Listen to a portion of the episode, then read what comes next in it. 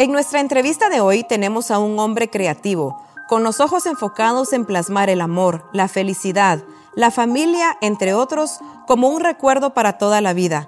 Un fotógrafo de renombre a nivel nacional e internacional y quien apasionadamente da a conocer a Guatemala, los guatemaltecos y su cultura a todo el mundo. Bienvenido Carlos López Ayerdi. Muchas gracias Melanie, pues muy contento de estar hoy acá contigo en este podcast que pues la verdad es que es impresionante estar acá. es, es un honor, Estefan. Ay, gracias, gracias Carlos por, por haber aceptado la, nuestra invitación de poder estar aquí hoy y conocer un poquito más de quién es Carlos López Ayerdi. Y así empezamos siempre nuestras pláticas con nuestros invitados.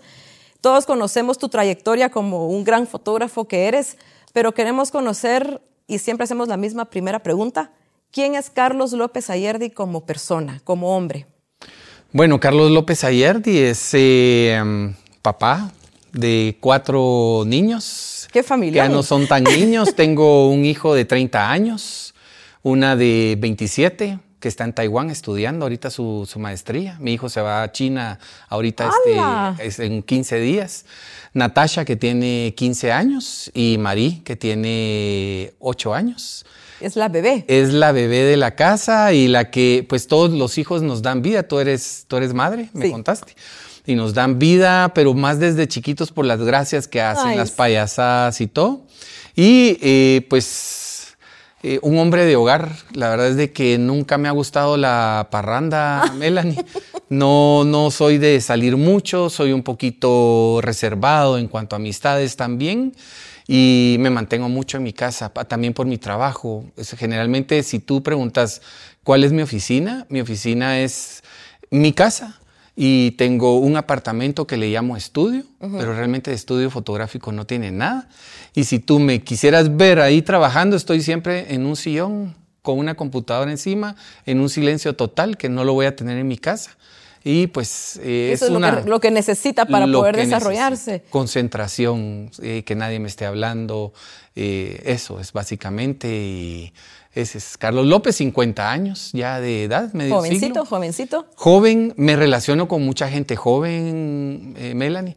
Soy embajador de una marca de, de teléfonos y esto que te lo comento es porque me junto con mucha juventud. Hoy estuve en un lanzamiento de un teléfono y ahí había puro... La pura chaviza. Pura chaviza, pura patojada, tomándose selfies y todo.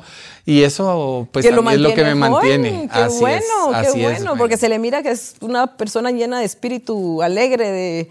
De, armonía, de, de, energía positiva. Así es, Melanie. Ese pues es Carlos López Ayerdi. Qué gusto, Carlos. Cuéntanos un poquito ¿Tu sueño siempre fue fotógrafo, ser fotógrafo? ¿O en qué momento te diste cuenta tú que querías ser fotógrafo? Bueno, Melanie, la historia de cómo llegué a ser fotógrafo, tú me la preguntaste antes eh, de fuera de cámara, fuera eh, de, micrófonos. Es una historia, tal vez te la puedo resumir en unos 3, 4 minutos. Eh, yo me casé muy joven, a los 19 años. Fui papá joven, a los 20. Y empecé a trabajar, pues lógicamente cuando tú te casas muy joven pierdes muchas oportunidades que te puede dar la vida en temas de superación personal porque los hijos yo siempre he dicho que son una bendición, pero siempre te paran algunas cuestiones que ya no te permiten hacer. Porque vuelven, se ponen como prioridad. Se ponen como prioridad, o sea, ya no eres tú, es otras bocas a las que tienes que alimentar y darles prioridad. Entonces, eh, me volví empresario, entre comillas, a los 20 años. Empecé a vender algunos artículos de electrodomésticos en el interior de la República. Eso hace 30 años. Y luego abrí mi empresa, empecé a traer productos de los Estados Unidos. Después eh, cambié el giro de la empresa, siempre en importación. Eh, lo cambié a muebles, traía muebles de Brasil. Pero durante ese tiempo, Melanie, nunca me fue bien porque yo hoy entiendo que nunca fui un buen empresario, ¿verdad? Es al final cuando tú no eres bueno en algo y hoy por hoy te lo puedo aceptar, yo no tengo trabajadores, yo soy solo yo, yo funciono muy bien solo yo, exacto, pero no una empresa. Cuando tú eh, eres un mal empresario, no tienes una guía, no tienes un estudio, no tienes experiencia en eso, lo lógico, Melanie, es que vayas a quebrar tu Por empresa. supuesto. Y yo quiebro mi empresa a los 38 años aproximadamente, que es una edad en la que el, el ser humano cree que a esa edad ya tenés que estar algo estable. Tú creo que rondas por esa, por esos, por esa edad. Ah, Antes de eso, ya me ya, me- te. ¿verdad? Porque eh, platicábamos Un también el tema de las, de las edades, pero eh, en nuestra sociedad se dice que ya a esa edad ya uno sienta cabeza y ya pues uno empieza a superarse. Y yo estaba empezando de cero. O sea, no estaba superando, me estaba quebrando una empresa. Me vine para abajo. Eh, ¿Dónde tiene que ver el tema fotográfico? Yo desde los 20 años, yo tengo un padrino que es mi padrino de bautizo, se llama Javier Linares, tiene una foto ahí en la 15 Avenida la zona 1 por la parroquia. Ay, yo, yo creo que hasta me fui a tomar una foto por ahí. Sí, será, esas fotos antiguas todavía existe. Hoy ya no está en ese lugar, pero está en, en otro lugar, siempre la- en ahí. la Avenida de los Árboles, por eso es que conozco por ahí. Entonces seguro, seguro. Hasta ahí vendían hasta dulcitos típicos, por donde tú vivías, seguro. Y entonces él me regala mi primer cámara a los 20 años. Mi primer cámara análoga. Y entonces yo siempre tuve un gusto por la fotografía, Melanie, siempre tuve esa inquietud, pero nunca pensé que era bueno para eso. A los 38 años vengo para abajo, quiebro completamente. Qué duro. Y em- es- era bien duro, y más para un hombre, porque vivimos en una sociedad machista, y te repito, es donde creemos que el hombre a esa edad ya debería estar Y superado. que ya tenía sus hijos, ¿verdad? Porque eso es ot- otro, otro plus que uno dice, ay, ya tenés que estar formal porque ya tenés a tus hijos, ya, Ya. tenés la edad. Exacto. Entonces, aún así, Melanie, yo durante ese tiempo, entre los 20 y 38 años que quebré, yo sabía que no era bueno. Por ejemplo, las ventas a mí no me gustan, Melanie, soy malísimo. Yo te vendo a ti algo, te toco la puerta y de ahí ya no insisto. Hoy por hoy encontré una, una, una nave de negocio en la fotografía porque a través de redes sociales yo me vendo y no tengo que llegar a El la gente, sino contacto, sí. Tengo la bendición que las empresas me escriben y me dicen, Carlos, necesitamos de tus servicios. Entonces, eh, yo sabía que no era bueno para eso, Melanie, y yo desde muy joven, te hablo 23, 24 años, y yo estoy seguro que muchas personas en el mundo, si no en, la en nuestra sociedad, en Guatemala, nos hemos preguntado a veces, y le hablamos hasta a Dios, si somos eh, muy creyentes, y nos preguntamos, Dios mío, eh, ¿para qué seré bueno? ¿O O cuál sea, es el propósito de ajá, vida? Ajá, yo decía, porque yo para esto, o sea, yo sabía, 23 años yo me sentaba frente a la computadora y decía, esto, esto no es lo mío, o sea, ¿en qué puedo funcionar? ¿Verdad? Y yo no entendía, Melanie, que, que Dios en ningún momento te va a venir y decir, eh, para esto sos bueno y te va a traer una luz. Toma fotos. Sí, toma fotos. Eso, eso no va a pasar, Sí. ¿verdad? Pero para mí, lo mejor que pudo haber pasado en mi vida, Melanie, fue haber quebrado la empresa. Porque cuando tú te vienes para abajo y tienes un fracaso, sea cual sea, un fracaso matrimonial, porque ya pasé por un fracaso matrimonial, un fracaso empresarial, eh, cualquier tipo de fracaso, eh, yo aprendí de mi mamá que uno cuando se cae se tiene que levantar. Y Desde chiquito, pues sí, desde chiquito mi mamá nos caíamos, te levantás. Mira, no te golpeaste. O mira, si vas a llorar por algo, vas a llorar. Te voy a sonar para que yo. Para que llores de por verdad. algo, ¿Verdad? Entonces, nosotros nos criaron así en nuestro hogar, Melanie, a no estar llorando por gusto, sino a llorar porque es cuando vale la pena y a levantarnos cuando nos caemos. Y eso fue lo que pasó a mis 38 años. Yo ya venía con ciertos cambios, entre esos eh, dejé de fumar en esa época. Y con mi hijo le dije, mira, mi hijo, empecemos a correr. Y empezamos a correr y después de las carreras había unas páginas que subían fotos Ajá. de corredores. Sí, sí, sí. Yo le decía a mi, a mi hijo, mira vos, yo me gusta la fotografía, nos fuimos a correr a Miami todavía y vimos las fotos que eran más pro. Le digo, yo puedo tomar estas fotos. ¿Cómo? No sé, pero voy a comprar una cámara y las voy a tomar. O sea, ya la cosa de la fotografía la tenía.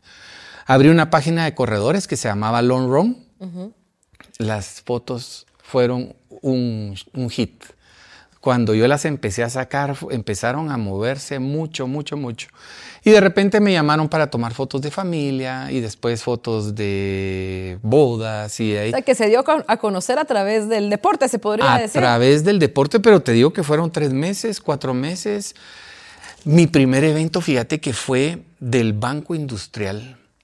Si no estoy mal, era um, un evento en una universidad de personas que apoyaban a través de una beca a estudiantes. Posiblemente sí. Y um, y yo, eh, ahí fue mi primer evento.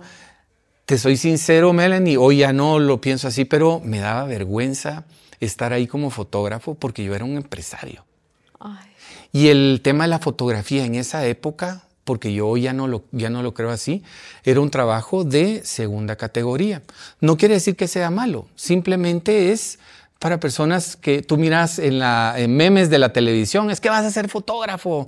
Eh, y no, hay, hay, una novela hasta de cómo vas a ser eh, para fotógrafo, o los famosos que quieren ser eh, actores y todo eso, que no se creen en esas carreras, pero al final sí existen y puedes triunfar en eso. Yo no me la creía tampoco, a pesar de que me encantaba, fue un choque para mí. Qué duro, o sea que pues fue duro. ¿Cómo manejar esas, esas emociones? Hacerle pues, ganas. Porque ahí es donde viene Melanie, en que no me podía quedar en la cama acostado llorando, Hacerse sino que tenía... Yo salía a correr todavía en esa época, me recuerdo Melanie, y yo lloraba en la... O sea, yo, corriendo no lloraba así al aire, pero yo sentía dentro de mí, decía, o sea, qué, qué duro fracasar, ¿qué hago? ¿Verdad? Y, y, al final pues encontré la cámara, encontré un propósito y empecé a tomar fotografías de corredores. Me recuerdo que un, no me creas, si es un 15 de diciembre me cayó una primer boda que la regalé. Un 21 de diciembre me cayó otra boda que ya la cobré. Y en enero, febrero me cayó una boda de una persona que es de un círculo, digamos, alto aquí en Guatemala. Y la boda fue en México. Me invitaron y yo les pregunté, ellos ya tenían fotógrafo, les pregunté, ¿puedo tomar fotos de ustedes? Sí. Ah, o sea que tú ibas como invitado. Yo iba como invitado. Y al final, eh, mis fotos funcionaron. No te voy a decir más que el otro porque sería muy creído decir eso, pero funcionaron. Les encantaron los fotógrafos, los saqué en redes sociales. Y a partir de eso, Melanie, yo te digo que me volví una persona muy ocupada en el tema de fotografía de bodas.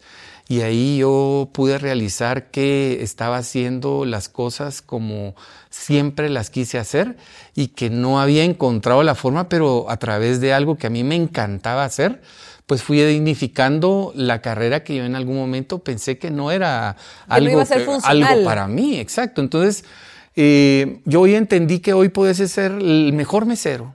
Exacto. El mejor fotógrafo, el mejor arquitecto, el mejor abogado. Cualquier carrera es buena y en Guatemala hay muchas oportunidades, demasiadas diría yo, que tal vez después de eso te, te amplío porque ya no te lo resumí en tres minutos, sino un poquito más. No importa, no importa. Pero de ahí es donde, de donde salgo yo como fotógrafo. Y después, en el 2015, hice un viaje a la India, hice una exposición. Después de eso, eh, me reclamaron que por qué a la India y por qué no algo de Guatemala. Me di cuenta que realmente por qué a la India y no a Guatemala. 2016 hice una exposición de Guatemala, 17 de Guatemala. En el 19 saqué mi primer libro fotográfico. Hoy por hoy estoy casi, casi casado con la cultura guatemalteca, en gastronomía, paisajes, en costumbres. Y sigo haciendo mis bodas, hago fotografía de arquitectura, fotografía de comida. Ahorita el otro mes me voy a Colombia a recibir un curso de fotografía, esta que le llaman food styling. Ay, para a los, a los platillos. que a mí me encanta, lo he hecho, lo he hecho a nivel profesional, he cobrado por eso, pero hoy voy a ver otra, otro rollo, otro, otro punto de vista. Y pues creo que soy un fotógrafo que hoy por hoy no me sitúo en que solo hago esto, sino soy bastante amplio. En y qué bueno, lo felicito, porque o sea, no, se, no se quedó solo amarrado con lo social, bodas, eh, familia, etcétera, sino que ya se tiró a otras cosas. A, un, a nuestro país que es tan hermoso, que tiene unos lugares tan emblemáticos, tan bellos, tan increíbles. Yo vi un, un clip, un video suyo em, en donde dice, sí, Guatemala es, eh, Tikal es la antigua, pero hay más cosas que no conocemos y que gracias a, ti podemos conocerlos a través de tus fotografías y de tus documentales y todo. Así que muchísimas gracias. Muchas gracias a ti, Melanie. No, yo la primera, voy a contar así brevemente cómo conocí a Carlos López ayer y a través de redes sociales, las benditas redes sociales. Yo estaba viendo, pasando la, creo que era Facebook en esa época, y vi la foto más hermosa de una boda. ¿Quién se casó? Yo no sé. ¿Siguen casados? Tampoco sé. ¿Cómo era la foto? era una foto que estaba un grupo, eh, me imagino que eran las damas y los caballeros, los novios, pero tenían unas sombrías. Ok. Unas sombrías blancas. Ay, hasta ganas de casarme me dieron para contratarte para, para, para las fotos, pero eso no va a suceder y si algún día sucede, Ahí estoy a las Te contrato, sí. Sí. Pero una fotografía increíble. Y yo dije, seguir. Y desde ese entonces no he parado de ver tus publicaciones, tus historias, tu vida, la vida de tu familia, tu hermosa familia. Gracias. Em, y ahí viene una pregunta, hablando de tu familia. ¿Qué se siente ser fotógrafo de bodas en tu propia boda? Porque vi que te casaste hace poco tiempo. Bueno, una, una, segunda vuelta, mi segunda boda y estoy pues seguro que va a ser la, la última. Eh, me casé en pandemia. Y pues definitivamente no fui fotógrafo ese día. Tuve, tengo la bendición de conocer eh, algunos fotógrafos. Me casé con una wedding planner, que es mi esposa. Es un excelente wedding planner. Y esa es la ventaja que nosotros en el gremio, Melanie, nos ayudamos mucho. O sea, si tú te vas a casar y me hablas, yo voy a tu boda. Pero no porque me vas a invitar, no, yo te voy a colaborar en algo. Y entonces en esa boda sucedió eso. Nosotros tuvimos dos fotógrafos. Uno que es un excelente fotógrafo, Juan Carlos Mencos. Y la otra que es una excelente, Marcela Polo que es excelente fotógrafa de bodas, que no sé si todavía está en este medio porque ella se casó y quiso retirarse un poquito de ese tema, pero tuve la, la bendición de tener dos fotógrafos profesionales en el tema de la fotografía de bodas. Así que ese día mi cámara no la saqué para nada. No, se quedó te podría descansando, decir, se quedó descansando. No te podría decir qué se siente porque no tomé fotos ninguna, ni con el celular, nada. Hazla, pero que yo cuando vi que se iba a casar dije que cómo harán ese... Y aparte, su esposa, que me encanta, no, no tengo el gusto de conocerla en persona, pero se le mira que tiene una vibra tan alegre, tan, también tan positiva, que, le mando un fuerte saludo, aunque no la conozco. Gracias. Em, pero sí, o sea, hasta la pedida de mano, cómo lo documentaron, es increíble. De verdad, los felicito a los dos. Yo he visto el trabajo de ella, también es excelente. Y qué gran equipo el que hacen juntos. Sí, la verdad es que, fíjate, Melanie, que pues ya llevamos, ya la conocí en las bodas. Y mm, como pareja llevamos, ¿qué? Ocho años. Y nos casamos en el 22, si no estoy mal, el año pasado, antepasado, 21 podría haber sido. Yo soy malo para las fechas. Y yo le confirmo, en el mes. Sí. y eh, pues cuando le pedí la mano, yo siempre pensaba, Melanie, yo decía, como he visto tantas pedidas de mano, yo veo que los novios llegan tan elegantes y las novias tan elegantes que digo, esto no, ¿será que es sorpresa o no es sorpresa? Yo quiero hacer algo que, que sea sorpresa para mi esposa, eh, la que es actualmente mi esposa. Y ese video fue demasiado viral en Guatemala, o sea, fue increíble porque ella organizó su propia pedida de ah, mano, sin saberlo. Entonces vengo yo y hablo con, el, eh, con, con el, la persona que iba a hacer los arreglos florales y la, organización. Le digo, mira, le quiero pedir la mano a Ingrid, pero quiero que ella misma lo organice. Entonces decirle que un sobrino tuyo se va a casar y que va a ser la pedida de mano. Y a partir de ahí, pues yo no sé si se pueden colocar links y todo de, en el podcast ya después que... Sí, o, puede decirnos cómo podemos buscarlos también. Es que mira, bueno, en redes yo estoy todo como López Ayerdi, no se pierde. López Ayerdi, López Ayerdi. López Ayerdi como el día de ayer y latina al final. Entonces ahí sería de buscar, no tengo como el link, el link exacto, pero eh, pues ella organizó todo. O sea, ella hizo absolutamente todo y cuando nos vio fue algo impresionante porque yo igual iba, yo hoy vengo diferente vestido, porque yo siempre ando con una playera negra y un jeans, eso es lo que he visto siempre y ese día iba así. ¿Verdad? Un jeans y una playera negra, como que un como día como eres tú, normal. Hoy vengo de gala porque dije me va a entrevistar Melanie. Ah, muy bien, gracias. gracias por eso. Sí, hoy, hoy me puedes ver de gala. Muy bien. Y entonces fíjate que eh, pues así sucedió, fue algo que eh, en los medios se salió mucho, en los medios escritos, en prensa, eh, lo publicaron, lo proyectaron bastante porque fue una sorpresa bastante agradable y bastante diferente, diría yo, a lo que uno acostumbra a ver. Ay, pues estuvo lindísimo. Yo vi también el video y me encantó, así que muchas felicidades. Gracias, Melanie. Y de acuerdo a tu experiencia en asistir a tantas bodas y eh, también el de tu esposa, porque la acompañas también en la organización de las bodas, ¿qué consejo le darías tú a una pareja que está a punto de casarse? Bueno, definitivamente que tienen que contratar una planificadora de eventos. Eso es es imperativo.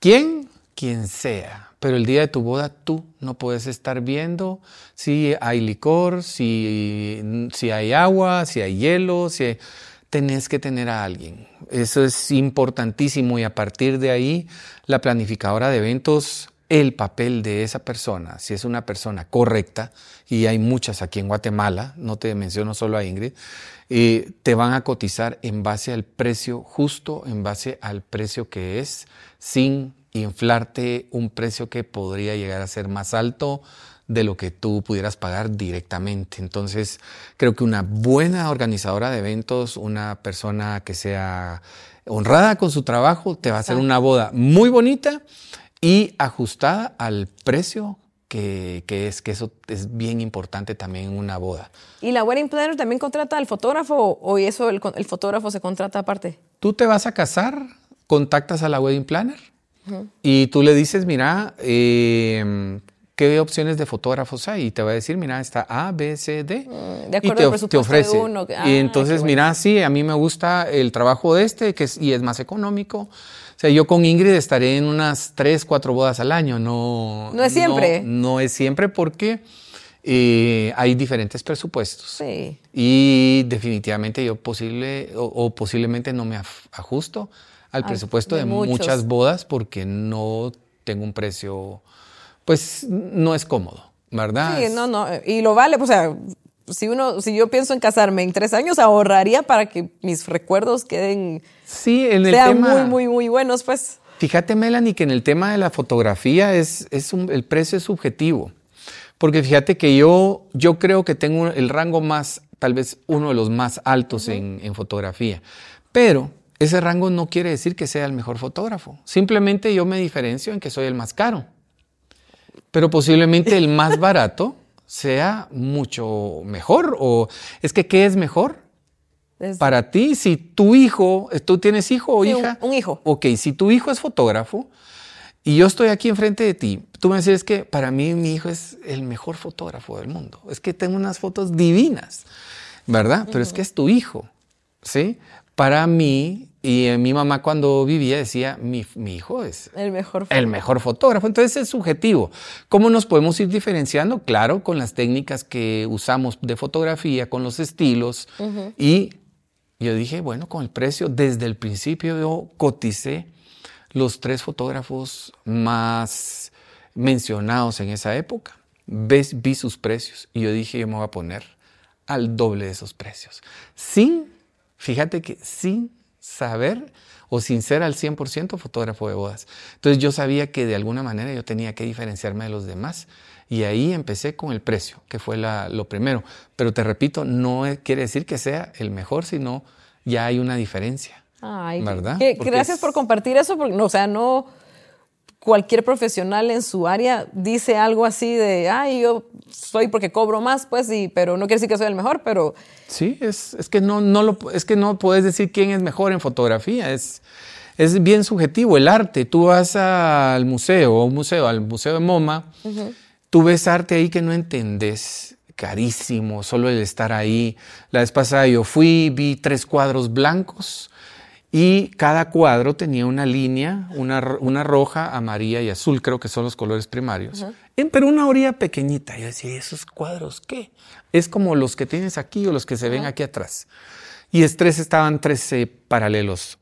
Me acerco y el título era Colores primarios. Y eso lo puedo pintar Ajá, exacto. Pero no lo pintaste.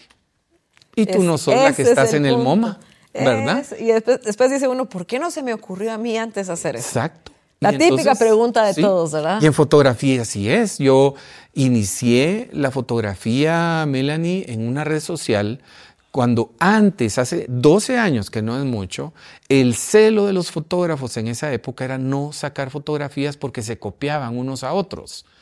Y vengo yo en esa época y enseño todo lo que podía hacer, todo lo que se me ocurría, lo enseñaba y si lo venían copiando, yo venía haciendo algo diferente. Entonces aproveché mucho las redes sociales y ahí es donde empezás a hacer cosas diferentes, es cuando te das a notar. Y ese es el resultado que hoy, después de 12, 13 años, estoy teniendo porque di a conocer mi trabajo, lo mostré y creé una tendencia Exacto. en ese momento. ese fue el boom de para mí fue éxito, un boom. ¿verdad? Para mí fue un boom. Yo tenía bodas viernes, sábado, domingo. Eh, he hecho bodas, eh, pues, en Guatemala, en México, en El Salvador, en Honduras, Colombia, en Bélgica, en España, en Estados Unidos, en varios estados. He ido a varios estados. Pero lo que te lleva a eso, Melanie, es realmente a enfocarte como un profesional diferente. Pero ahí es donde es el punto, no mejor, sino diferente. Porque puedes llegar a ser un fotógrafo donde toda la fotografía va a ser borrosa, pero esa es tu técnica. Y entonces los artistas eh, norteamericanos dicen, ah, es que él es un artista en sacar las fotos y todo lo saca borroso y es una técnica impresionante, ¿verdad? Y entonces se vuelve moda, pero no es que sea bueno, es bueno para algunos, malo para otros. Y ese es el punto en el tema de la fotografía. Gracias por, compartir eso. ¿Qué es lo más sorprendente que has capturado en una, en una imagen sin haberlo planeado? La foto que tú, por ejemplo, me mencionas de las sombrías. Yo estaba empezando con las bodas ahí, era mi primer año, estaba lloviendo en San Bernardo, que es un lugar de eventos en Caretal, Salvador. Unos pencazos de agua, Melanie, increíbles. Está mi técnico, mi asistente, en la parte de atrás con un, con un flash que yo tenía para rebotar en algún punto de ellos. Y entonces vengo y están las sombrías y pruebo yo tomar la fotografía a ver qué pasa. Y cuando veo que la, el flash lo que hace es rebotar en el paraguas, pasar en la luz del paraguas y enfocar la lluvia, porque se ve a través del paraguas la lluvia y baña con esa luz a los novios. O sea, fue una casualidad que cuando yo veo eso digo... Ay, es que es impresionante la foto, de verdad. Pero de verdad, mira, Melanie, te podría decir que es una de las fotos que a mí me empezó a marcar a nivel personal y a nivel general en redes sociales porque empezaste a dar algo diferente, pero hay, en fotografía ves muchas casualidades, Melanie, muchas. Y hasta que ya lo ves, ves que un chucho en la foto que fue casualidad y en ese momento te molestó cuando ves la foto y decís, qué belleza. Este era, este era el, chucho en la foto, era la foto. este es el momento preciso. exacto, pero hay muchas. Esto pasa Ojalá, Es que qué, interesante. ¿Y qué, siente, qué sientes tú al el ser el responsable de captar esos momentos únicos para la vida de, una, de una pareja, de una familia, de una persona. Fíjate, Melanie, que esa pregunta es bien interesante. Yo siempre lo he analizado y desde que empecé en la fotografía lo, sigo pensando al día de hoy. Eh, lo que a ti te deja como un recuerdo únicamente cuando las personas no están es una fotografía o un video. Eso es lo único que te recuerda.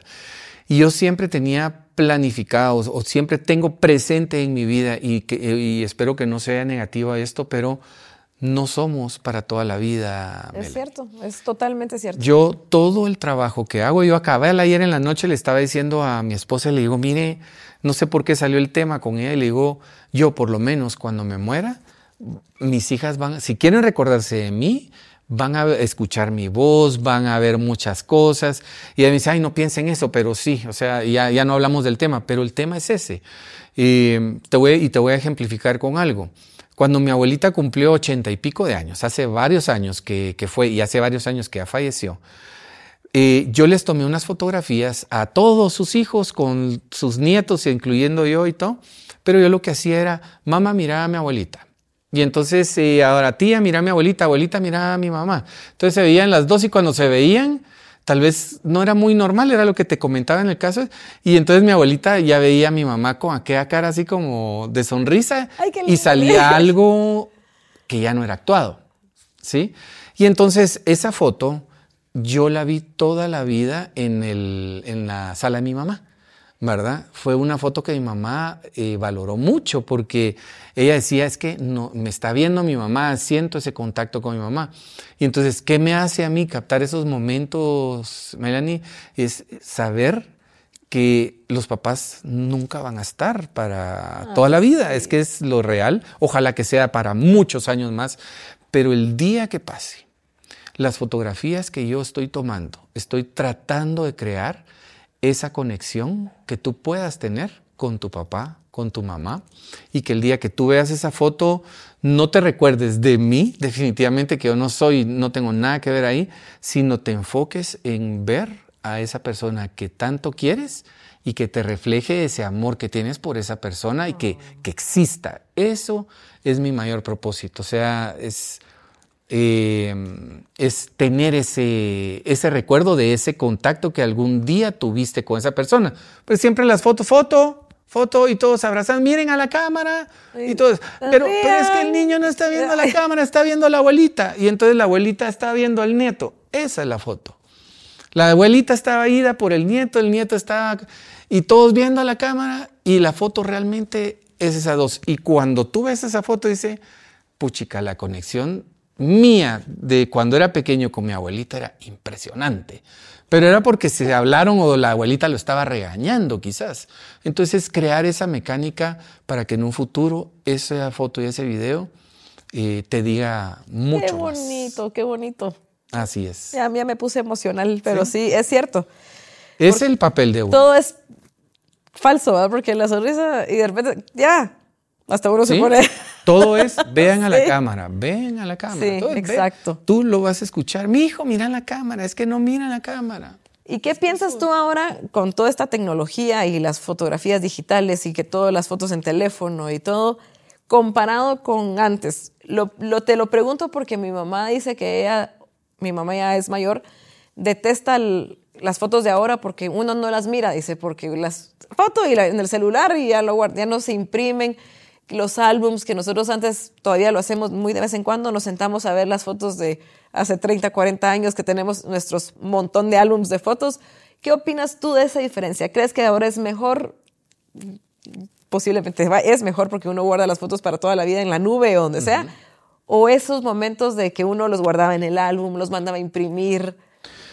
Pues mira, eran otras, otras épocas, ¿verdad? Eh, Aquellos eran los días. Yo hoy por hoy, tú me enseñas un álbum de tu familia, yo lo primero a veces que vamos a hacer por inercia es separar con los dos dedos la, como que queremos verla, verla más grande, ¿verdad? Sí, era definitivamente, antes se imprimían las fotos. Yo hoy, Casa de Herrero, Cuchillo de Palo, yo no imprimo ninguna foto. Pero mi celular está abierto para mis hijas que adoran verse de chiquitas. Y si alguien tiene historia de sus hijos, es tu servidor porque tengo tanta, tanta. Fíjate que mi hija anteayer estaba chipe, estaba yo, chipe no porque estaría embarazada mi mujer, pero estaba, estaba eh, sentimental.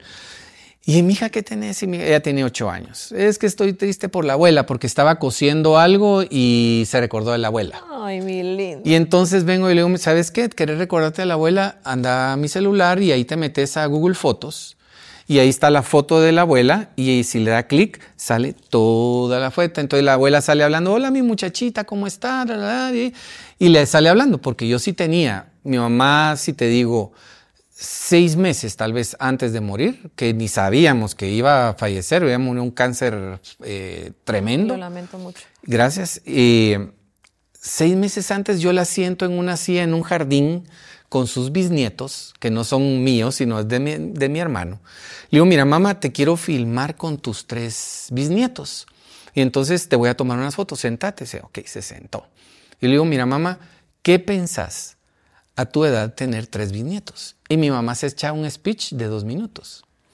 Y entonces ese speech es un speech que vale mucho, no en, en, plata, sino te puedes imaginar para mi hermano y para mis, eh, ¿qué serían? Mis, mis nietos, sobrinos nietos, sobrinos nietos, sobrinos nietos, el valor que va a tener eso. Y el valor que se le ha dado también, porque yo hice, a, a todos les hago, ¿qué pensás de no sé qué? Siempre los entrevisto, siempre ando viendo eso, pero siempre lo guardo en la nube y esa nube está abierta a todos y la comparto. Si hoy te cumple años la, mi mamá, lo comparto, comparto un video, comparto algo a la familia y pues es un recuerdo donde todos, sin necesidad de venir a mi casa a ver un álbum, van a poder tener un... Hasta de mi abuelita tengo, de cuando tenía, no sé, si ella murió hace 20 años, tengo a mi abuelita. Abuelita, ¿qué pensás de tal? Ay, no, mi hijo, y habla, y sí, que no sé qué, que la... Entonces tengo de todos, de mis hijos, los más grandes, cuando se le cayó el diente, mi hija, ¿cómo se te cayó el diente? Y mira, papá, y siete años. Entonces, tengo mucha historia de eso. Y creo que las épocas son diferentes, Melanie. Hoy vivimos en otra época, hoy es la época de la tecnología. Voy, trato de ir a la par de ella porque vivo de esto también. Y el tema de la fotografía es, tomás foto y la subís a la nube. Ese es imperativo. Y ahí, van, ahí va a estar siempre. Si no lo subís a la nube y te roban el teléfono o lo perdés, perdés tus imágenes. Entonces, ese sí es un desperdicio no nos sirve de nada. Entonces, mi consejo es eh, subirlo a la nube. Google Fotos, eh, está el de Apple, eh, hay de, tantas opciones que hay ahora, sí. ¿Verdad? Pero yo estoy encantado con lo que hay hoy en día y tener las impresas no, no, la verdad creo que no las vería. Como las veo yo en digital y las puedo hacer zoom. Sí. Es que nosotros, mi mamá lo dice por eso, porque nosotros era como un momento de familia sentarnos y ver las fotografías y, ay, ¿te recordás de ese día? Y, ay, ¿te recordás de...? Sí, te unes, es otro, es un momento muy especial, ¿verdad? Sí, exactamente. Pero cada cuánto puede pasar que unas a la familia, sacar el álbum. Sí, eh, Tenés que ir a la casa de tu mamá. Que ahora ya no hay tiempo, pues, porque la vida va así cada día más rápido, ¿verdad? Tengo, mira, dentro de los proyectos que he hecho en mi vida de fotógrafo, tengo un proyecto ahorita que es eh, sobre el tema del toque de queda, que documenté los 22, los 22 cabeceras departamentales. Y este año, primero Dios, saco mi libro sobre eso. Pero viendo el material que tengo, porque tengo fotográfico y videográfico, tengo el momento donde dejamos de ver a mi mamá y dejamos de ver a mi suegra por dos o tres meses. Se acerca el Día de la Madre. Vamos donde mi suegra, la Marí, que es la chiquita, se, se, empelota, como decimos nosotros, pero se queda solo en calzón. Ese no lo puedo sacar, me encantaría sacarlo, pero las redes sociales te castigan y tienes que ponerle algo, no sé. En algún momento algún vestidito lo va a poner digital para que se vea, porque es un cuadro muy interesante. Viene, la Marila estamos empelotando, se deja solo con su calzón, unas sus medias hasta acá. La abuela, que es mi suegra, con su mascarilla y se miraba su respiración y ella así, así, miraba para arriba y se tocaba el pecho. Y entonces, bueno, ya, Marí, puedes abrazar a la, a la Ati. Y Marí da sus pasitos poco a poco. O sea, te estoy hablando hace dos años, pasitos, pero ya podía caminar, pero pasos muy, muy como con timidez. Y de repente se le lanza. Y la Ati la soba y la mira y le la ve, la besa y la Marí. O sea, son momentos eh, que no tienen precio. Por eso yo, a raíz de lo que tú me preguntas, yo eh, invitaría a todas las personas que filmemos momentos familiares, que seamos esos, sin decirle a la gente que los vamos a filmar. Y si les molesta, guardarlos, porque son para ti, porque te van a traer un recuerdo muy bonito de lo que... Y que tenemos toda la, la herramienta con nosotros, porque el teléfono todos tienen cámara y todos lo podemos hacer y todos podemos grabar o tomar foto de ese momento único, ¿verdad? Así que, es, Que uno cree que es un momento único y que posiblemente lo es. Exacto. ¿Verdad? Así es. Ay, qué bueno. Y hablando un poquito de tus proyectos, em, tengo dentro de mis preguntas esa pregunta que tuviste, esa oportunidad único, única de ir a, la, a Guatemala cuando todos estábamos encerrados y tomar esas fotografías de una ciudad que real, diariamente está colapsada de personas, de carros, de todo y no tener a una sola alma caminando por, por las calles. ¿Cómo fue esa experiencia? Eh, esa es mi primera pregunta, la tenía después, pero la vamos a pasar como primera. Y la segunda pregunta es, ese programa que me, ese proyecto que me encanta de, de los migrantes en Estados Unidos, ¿cómo se te ocurrió esa brillante idea? Porque yo cuando lo empecé a ver, que fue hace creo que como dos años también que empezaste ese proyecto, sin conocer a esas personas, se me pone la piel chinita y me emociono tanto. ¿Cómo fue esa idea y cómo fue tu experiencia con ese proyecto?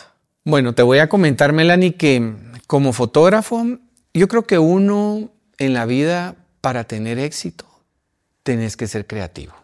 Si no sos creativo, es, o sea, tú hoy estás acá, tuviste con alguien la idea y la creatividad y hoy invitemos a Juan, mañana a Pedro, todo eso es creatividad. Si el sillón es anaranjado, si estamos aquí en este tremendo set precioso con la señorita ahí manejando el sistema y todo, todo, todo en la, en la vida es creatividad. A los abogados cómo defienden a sus acusados, los doctores cómo van a operar, si hoy van a hacer esto. Y yo como profesional de la fotografía tengo que ver qué me invento cada vez, porque soy una persona muy inquieta. Y quiero siempre dar algo diferente, Melanie, porque si me quedo en el mismo lugar, si me hubiera quedado como fotógrafo de bodas, ahí queda, y vienen otros, mejores que tú, y ya vienen con otras técnicas. Y yo lo sabía, pero yo, aparte de saber eso y, que, que, tenía presente eso, eh, tenía esa inquietud, todavía el día de hoy la tengo, de ir creando cosas diferentes a las que la gente generalmente está acostumbrada a ver.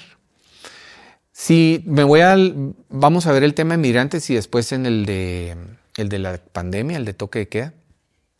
En el tema de migrantes, Melanie, yo veía que el tema de las remesas son muy importantes para nuestro país si hablamos del punto económico, ¿verdad?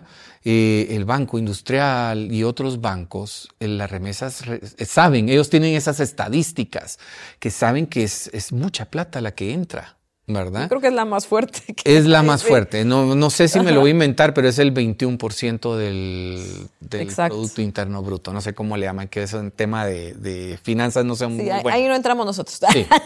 Pero es muy importante. Entonces, Toda la gente sale en la prensa, salen los medios, salen las remesas, las remesas y que gracias a las remesas. Eh. Luego está el tema de los migrantes que se van a los Estados Unidos y tú miras en la televisión eh, la parte roja, que iba en el tren, que se cayó del tren, que se quitaron las piernas, que violaron a tal persona, que a la hija, que se quedó en el desierto. Esa es la parte roja. ¿Sí? La parte económica, la parte roja. Y de ahí del migrante, después lo escuchábamos cuando venían en el avión, de blanco con, una su bolsita roja. Y de ahí no sabes nada más de ellos. Yo hasta cierto punto criticaba a los migrantes cuando venían y decía, la gran, algo hicieron mal en los Estados Unidos. Ya vienen ¿Verdad? Esa era la parte como, ah, la gran puchica. ¿ah? Y entonces yo decía, no es posible. Si son tan importantes las remesas y es tan importante la noticia, ¿por qué no dignificar a esa persona? No sacando una nota roja, sino ni tampoco una nota económica, sino irlos a conocer.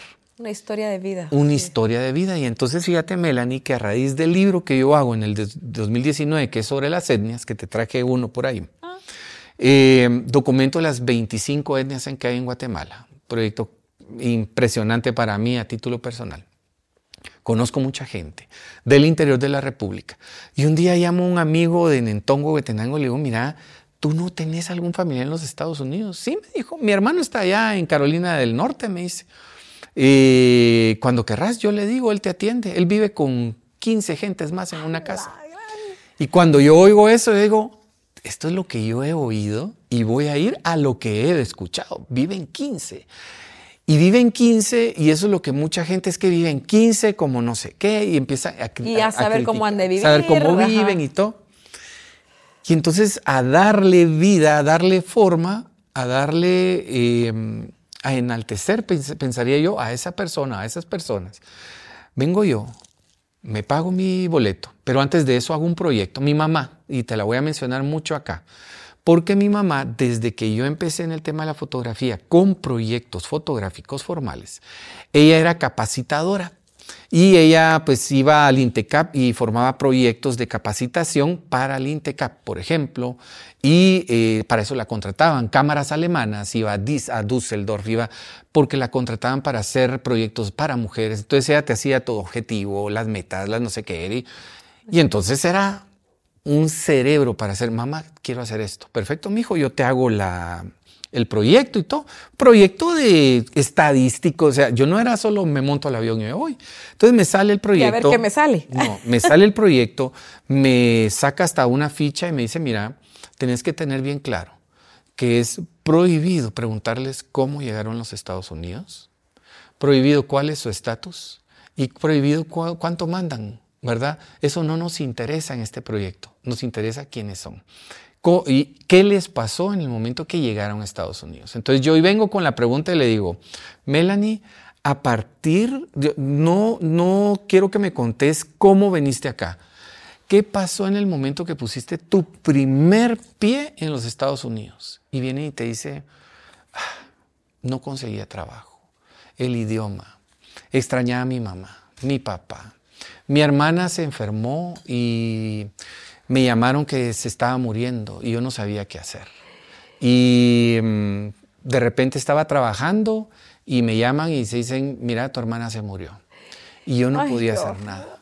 Y yo me puse a tomar dos días y no llegué al trabajo y pasé sufriendo. Entonces, empezás a entender eh, que el migrante es criticado por muchas cosas, porque toma, por ejemplo, porque se oye mucho de que beben, pero realmente empezás a entender, no a justificar, que algunos, yo, eh, dentro de los casos que veía, en estos 15, una vez llegó un patojo ya algo con sus cervecitas, le digo, mira vos, ¿por qué Entonado. Sí, Entonado. ¿por qué tomas? Mire, Carlos me dijo, hoy fue un día bien duro. Estuve en unos zancos, porque ellos se paran en unos zancos y pintan.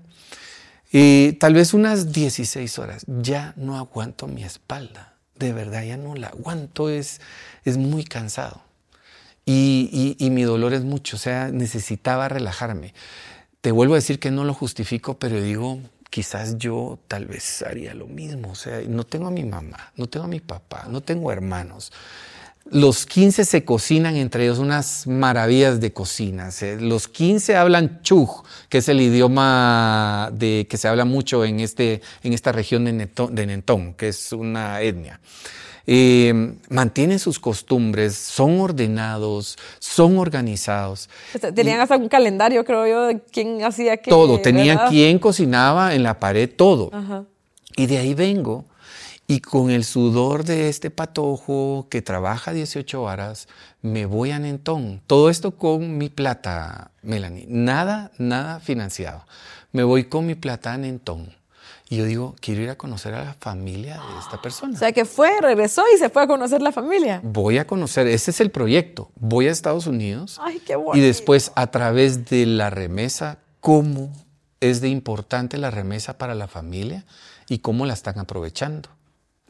Entonces ese proyecto eh, para mí es dignificar el trabajo de esa persona, eh, enaltecer el sacrificio que están haciendo.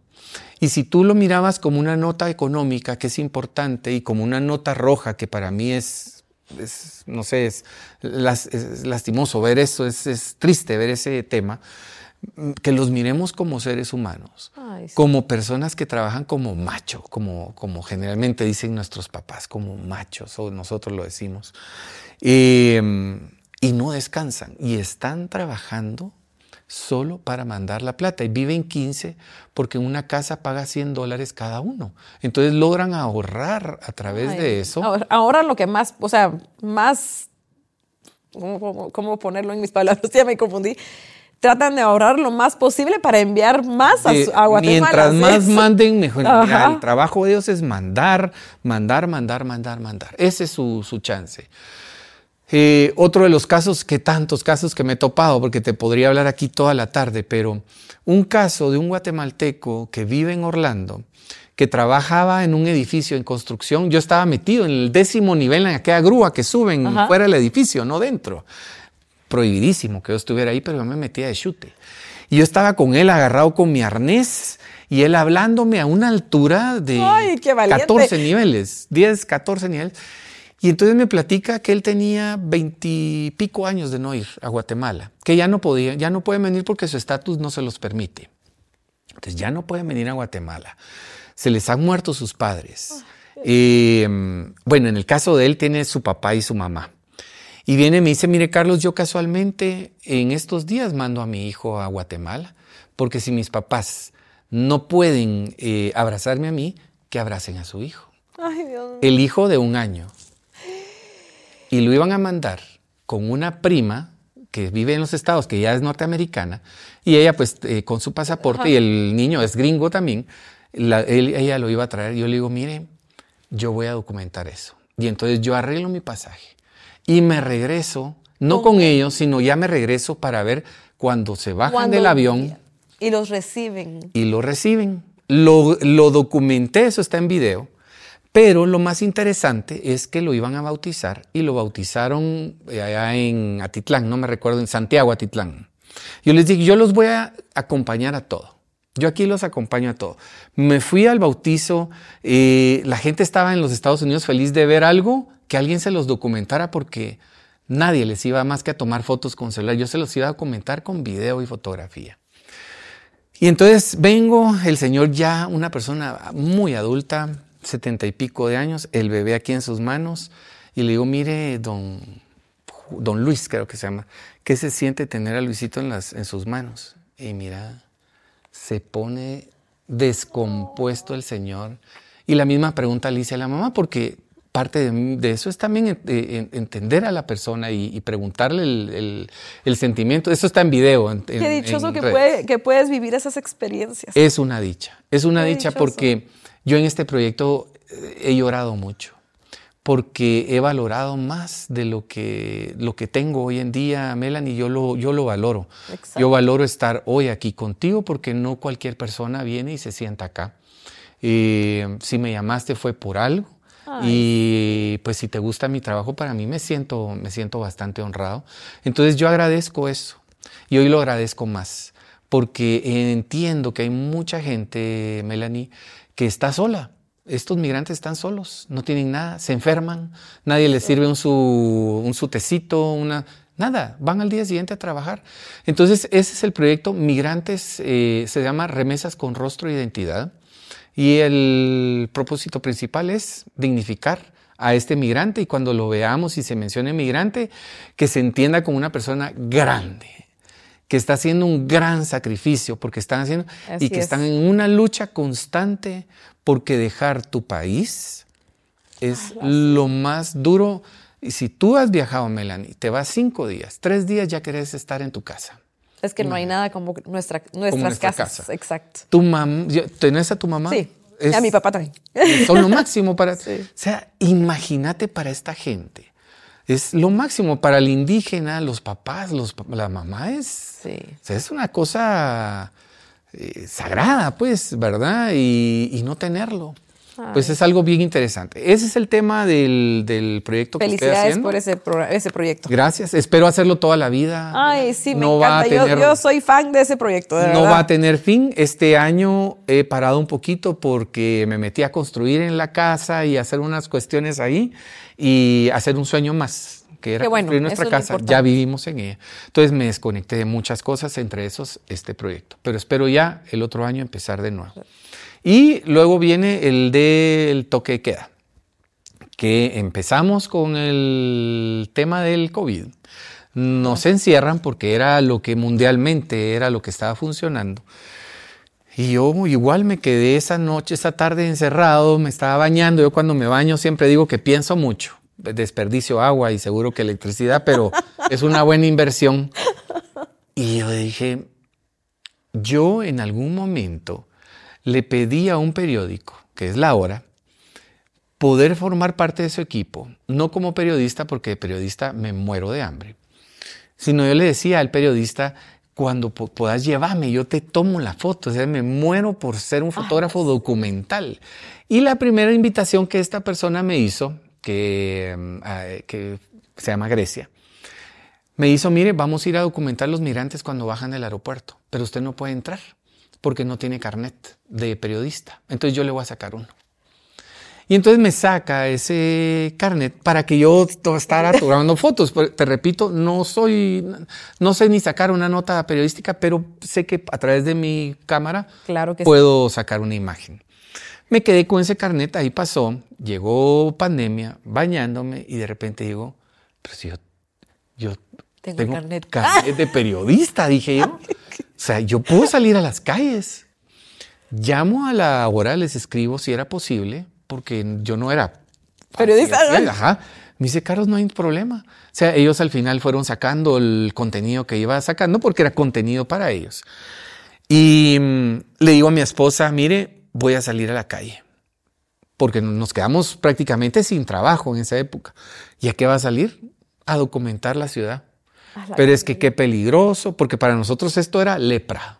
Por supuesto. O sea, el COVID era una lepra. En esa época era yo me quedaba en calzoncillo cuando entraba a la casa, me desvestía, me quedaba en calzoncillo, me echaba alcohol. Era, era de verdad increíble. Y uno mira y dice, pues eso fue hace tres años. Increíble.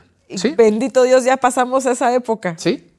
Y fíjate que mi esposa me dice, usted va a salir, se va a arriesgar a que le, a que le dé COVID. Imagínate en las calles vacías, en o sea, se va a arriesgar y en esa época tenía razón, porque no sabíamos y nadie le va a pagar.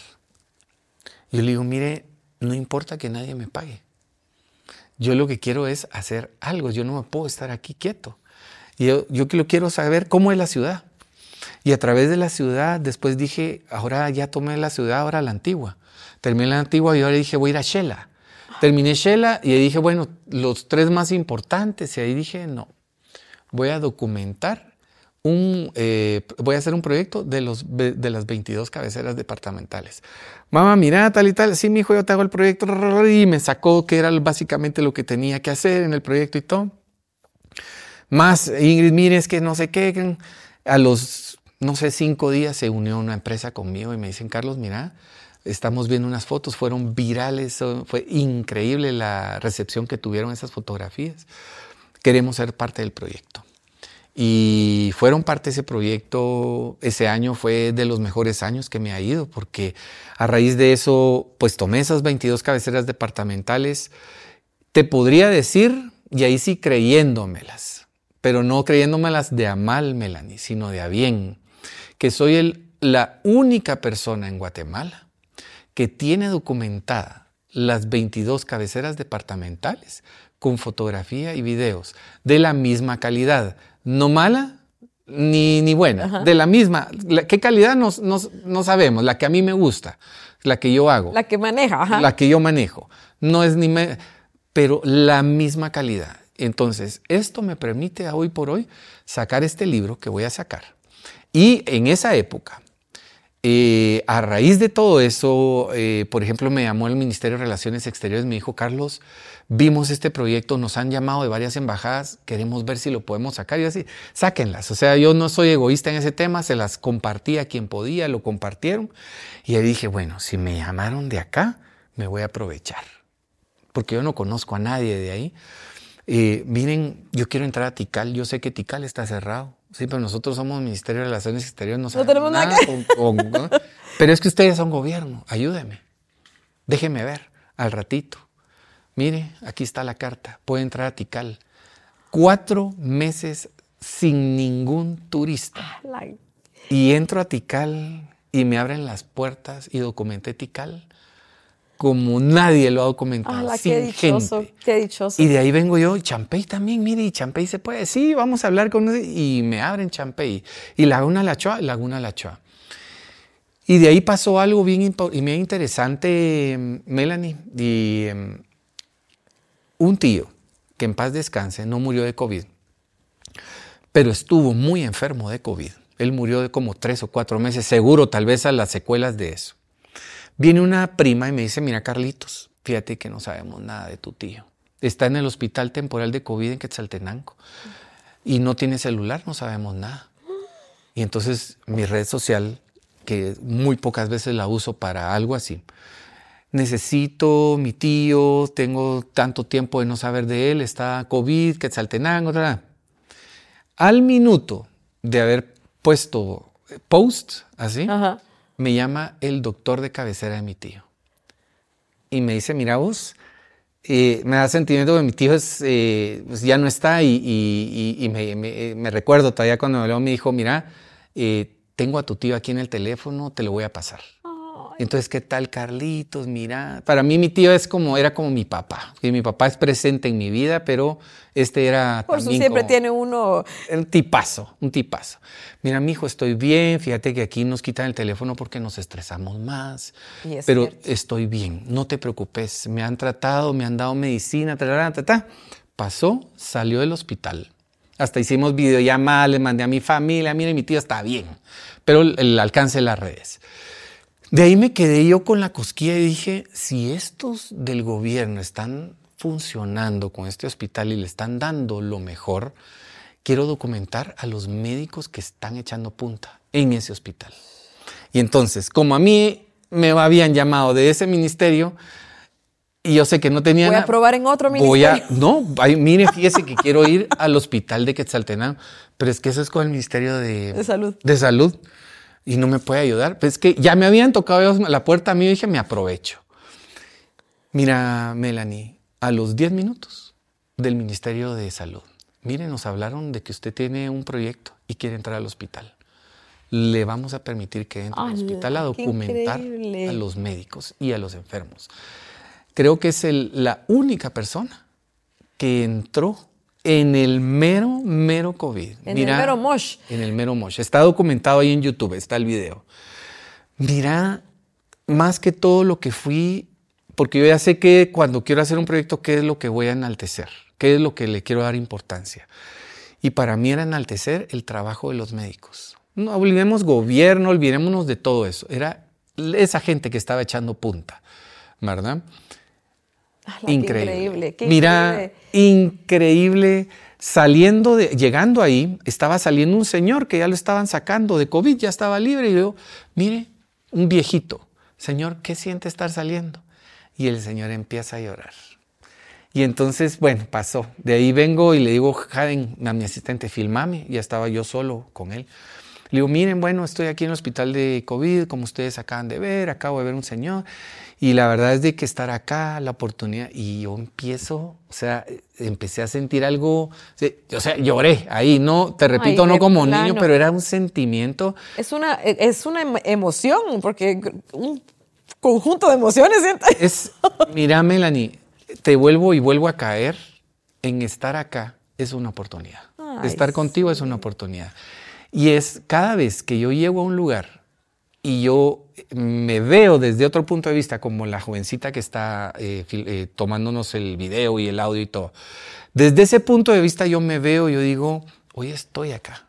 Entonces hoy estoy con Melanie. Ahí estaba en un hospital con el equipo, todo así amarrado, mi cámara amarrada, no podía cambiar de lente, no podía hacer nada, estaba sudando, estaba, eh, o sea, pasé muchas cuestiones ahí. Entonces eh, fue otra cosa que pude documentar también. Increíble. Gracias a mi trabajo, a la proyección. Entonces, muchas cosas que no me pagan me han traído hoy hasta ti, Melanie, que ese es el resultado del trabajo que uno hace, no como fotógrafo, sino como alguien que hace algo diferente. Ese es el punto. Que Esa es la clave. Esa es la clave del éxito. Por eso estoy acá. Asumo yo que, que, tienes aquí a alguien porque está haciendo algo diferente. Por supuesto que sí. ¿Verdad? Mm. Y de verdad, yo le tengo, te tengo envidia de ese trabajo tan maravilloso de tener contacto con todas esas personas, los migrantes, los que estaban en, con quebrantos de salud en esa época de COVID, con las personas eh, que se van, te vas a los departamentos a conocer ese contacto, ese, esa oportunidad de poder conocer diferentes culturas, eh, diferentes formas de vivir, porque hasta eso, qué envidia. De verdad, felicidades, Carlos. Tengo mil preguntas que no, ya no voy a poder hacer. Hablo mucho, Melanie. No, yo, yo siento que hablo yo seguiría, Yo seguiría, pero tenemos un tiempo. Yo sé. Eh, pero vamos a pasar a nuestro segmento que se llama Preguntón, que también son preguntas, valga la redundancia, pero son respuestas más cortas, con una palabra o un poquito más largas, pero sí. Ok. La primera. No, no me voy a extender. Ya, te, entendí. no, es que así manejamos ese segmento, le llamo yo, para... Perfecto. Si pudieras fotografiar a un personaje de la historia, ¿a quién sería? Ahorita a mi mamá. Ah.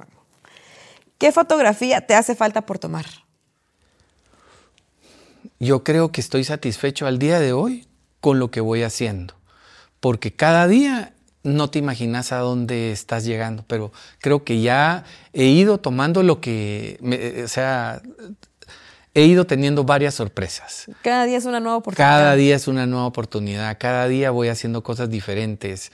Eh, Hace poquito estuve en el palo volador, tomé fotos, tomé video.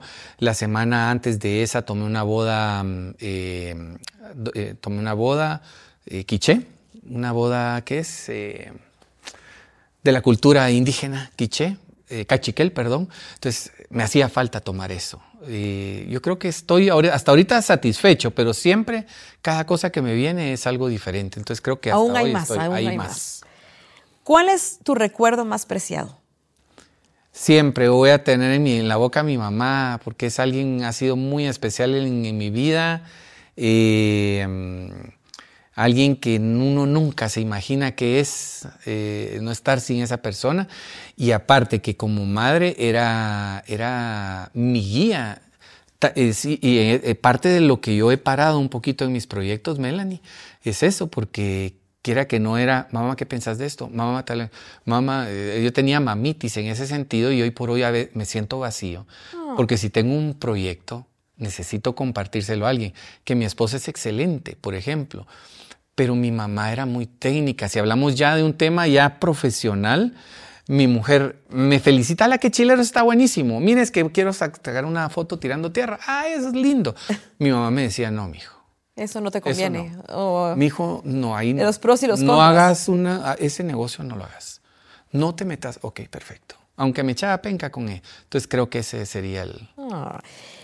¿Y cuáles son los tres aprendizajes de vida que, ha tenido, que has tenido hasta el día de hoy? Bueno, eh, yo creo que el mayor aprendizaje, no, no sé si tres pero yo te podría decir que el mayor importante, el, más importante, Melanie, es que cuando te caes, y es que es tan de película eso y tanta gente lo dice que suena como a mentira, pero es que de verdad es real. Si te caes y te quedas ahí, ahí vas a pasar tus 70, 80 años. Pero si te volvés a levantar, vas a darle otra oportunidad a tu, a tu propia vida. O sea, te lo digo en todo, hasta en un fracaso matrimonial hay fracasos matrimoniales que hay a los 70 años, de algo que han aguantado toda una vida, ¿sí? Y que hasta los 70 años se dieron cuenta que no funcionáis. No te estoy diciendo que den ese paso, ojo, pero simplemente eh, un fracaso. Eh, uno, hay momentos en los que uno puede verlos y analizar y uno decir, bueno, es que voy a pasar por esto, eh, ¿qué va a pasar? ¿A quiénes voy a afectar? Si pasa algo así, que uno pueda salir adelante y que uno está consciente que, que hay algo después de eso y la oportunidad viene, y eso te lo digo yo a título personal, porque soy una persona que pues no constantemente fracasa, Melanie, pero... Pero que ya fracasó y se volvió a levantarse. Te digo, mis dos mayores fracasos, un matrimonio, que es, duro fracasar en un matrimonio, no es nada fácil, eh, pero me levanté. O sea, si yo te contara cómo salí de ese fracaso y qué proyecto tenía en ese momento, y tal vez en algún momento lo voy a contar, pero de ese fracaso salió un proyecto. ¿sí? de, ese, de ese fracaso salió algo donde me ocupé 30 días, que fue 30 días por Guate. Entonces yo me ocupé en algo. Y, te lo voy a contar un poquito así a grosso modo. Yo tenía que viajar a Taiwán a la graduación de mi hijo. Y en ese momento cancelo mi viaje que estábamos esperando. O sea, con ansias y todo. Pasó lo que tenía que pasar, se armó el cuenteo, el penqueo, como decimos. ¿Y ahora qué hago? Tenía que irme a la graduación de mi hijo a Taiwán. Ya no, no ¿qué hago? Entonces, bueno, voy a ir a, viajar por Guatemala y le voy a poner al proyecto 30 días por Guate. uno de los mayores éxitos que he tenido. Me ocupé esos 30 días, eh, no fue fácil, como te digo, es un, es un fracaso al final, pero lo pude manejar. O sea, de algo, mira, lo hayas hecho bien, lo hayas hecho mal, tenés que levantarte. Y luego el tema de fracasar empresarialmente, que eso en el tema de orgullo y de todo es duro, igual te tenés que levantar y si eras antes esto, hoy puedes hacer esto, pero empezar desde ahí, puede ser un mesero, puede ser lo que te decía. Aquí yo a través de las bodas te sé que decir quién es el mesero de los ricos y famosos de aquí de Guatemala. Don Francisco Tecón. Y ese es ¿qué dice el, el, hombre más famoso de los ricos y famosos? Le digo, es un señor como de 65 años, atiende de verdad la alta sociedad aquí en Guatemala.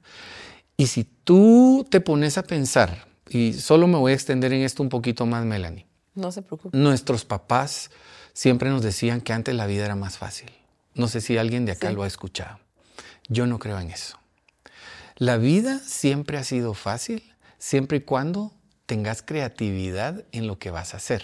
¿Por qué fue más fácil para tu papá y tu mamá? Porque fueron creativos en algo. Exacto. Y pudieron comprar su casita. Porque esa casa que antes costaba 20 mil quetzales, eso costaba la casa de mi mamá en Jardines de la Asunción, cuando eso es lo que cuenta ella, costó 20 mil y pagaba 280 quetzales al mes. Uno decía, qué barato, es que antes era más ah, fácil. hubiera podido comprar yo cinco casas, Dios. Pero mi mamá ganaba 60 quetzales. Sí. Entonces, no hay épocas, Melanie. El sueño americano, y es algo que yo tengo eh, siempre, y lo, lo menciono en mi libro, mi sueño americano es Guatemala. O sea, yo donde me he realizado es aquí en Guatemala. No tengo que irme. No critico a la gente que se vaya a Estados Unidos porque han hecho su sueño americano allá. Pero América es bien extensa. Exacto. Y nosotros somos americanos. Ojo con eso, sí. somos americanos. Exacto. Por eso yo siempre digo norteamericano, gringo, lo que quieras, pero nunca americano. Entonces, mi sueño americano es Guatemala. Yo siento y creo que acá podemos hacer muchas cosas. Y solo está en que seas creativo y que a través de esa creatividad puedes salir adelante. Muchísimas gracias, Carlos. Tú eres el vivo ejemplo de que los límites no existen, se los pone uno mismo, los límites no existen y el que quiere puede. Así es. Así es. Carlos, qué gusto, qué honor haberte tenido aquí con nosotros. Muchas gracias. En Sin Límites, de verdad, repito, eres el ejemplo de que los límites no existen. Muchas gracias. Te felicito, eres un profesional exitoso y sé que vas por más y vas a lograr muchísimo más. Muchas gracias, por haber aceptado esta invitación. A ti, muchas gracias por invitarme, Melanie. Ay, no, fue un gusto de verdad conocerte. Al fin, al fin. Sí, gracias, igual, igual, Y, y, espero en otra oportunidad volver a contar con tu presencia. Claro. En, este estudio, pequeño estudio. Será un honor, tremendo estudio. La verdad es de que sí, es lo que uno sueña tener, es una belleza de estudio. Ay, muchísimas gracias. Gracias al Banco Industrial que les está dando a ustedes la oportunidad de hacer esto y invitar a tantas personas que me imagino se han sentado acá y cada quien tiene que algo que contar, ese es un estímulo y al final... Y que ayuda a eh, tantos para, para poder cumplir sus sueños y, y creer que los sueños y aceptar que los sueños sí se pueden hacer realidad con trabajo, esfuerzo y dedicación. Así es. Así que Carlos, nuevamente muchísimas gracias. Gracias a todos por escucharnos, por vernos. Recuerden, no limiten sus retos, al contrario, reten sus límites. Soy Melanie Calderón y nos vemos a la próxima.